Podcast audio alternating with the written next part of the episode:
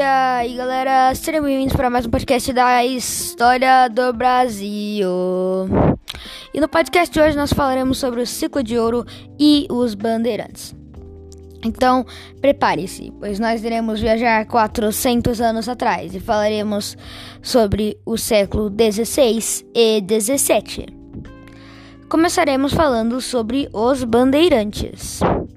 E como a maioria de vocês já sabem, os bandeirantes foram responsáveis por achar a prata, o ouro e as demais pedras preciosas que o Brasil tinha a oferecer.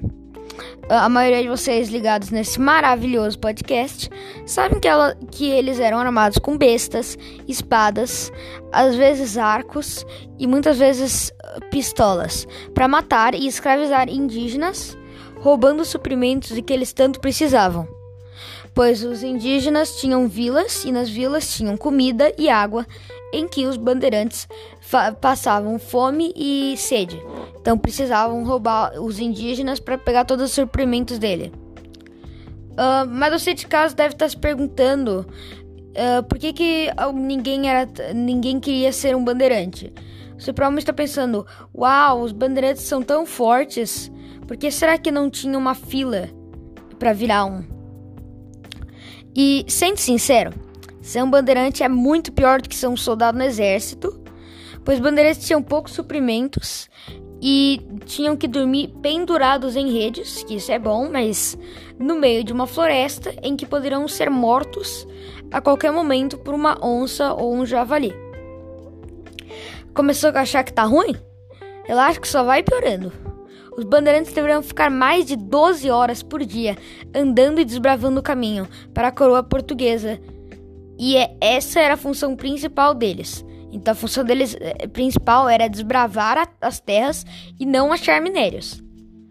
Uh, a situação era tão ruim, galera, que os bandeirantes mal, mal salário ganhavam e não poderiam ver a sua esposa e filhos por seis meses. Imagina ficar seis meses Sendo que tem gente que fica até, ficava até um ano sem ver a família. Os bandeirantes tinham gente que ficava até um ano inteiro. Inteiro, sem ver qualquer pessoa da sua família. Você consegue se imaginar nessa situação? Eu não consigo me imaginar um ano sem nem minha família. Só de pensar nisso já me dá uma dor no peito, assim. Mas agora vamos parar de falar um pouco dos bandeirantes, que já falamos bastante. Falar um pouco sobre o ciclo de ouro. Uh, Assim, o ciclo de ouro teve início no fim do século XVI e aconteceu quando os bandeirantes acharam ouro no Brasil, na região na qual hoje é Minas, Gera Minas Gerais, por isso que tem o nome, Minas Gerais.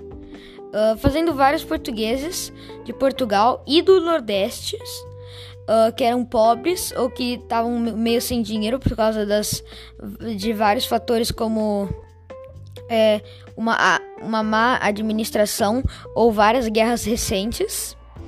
Uh, eles iam para Minas tentar sua sorte para ver se eles conseguiam ficar ricos.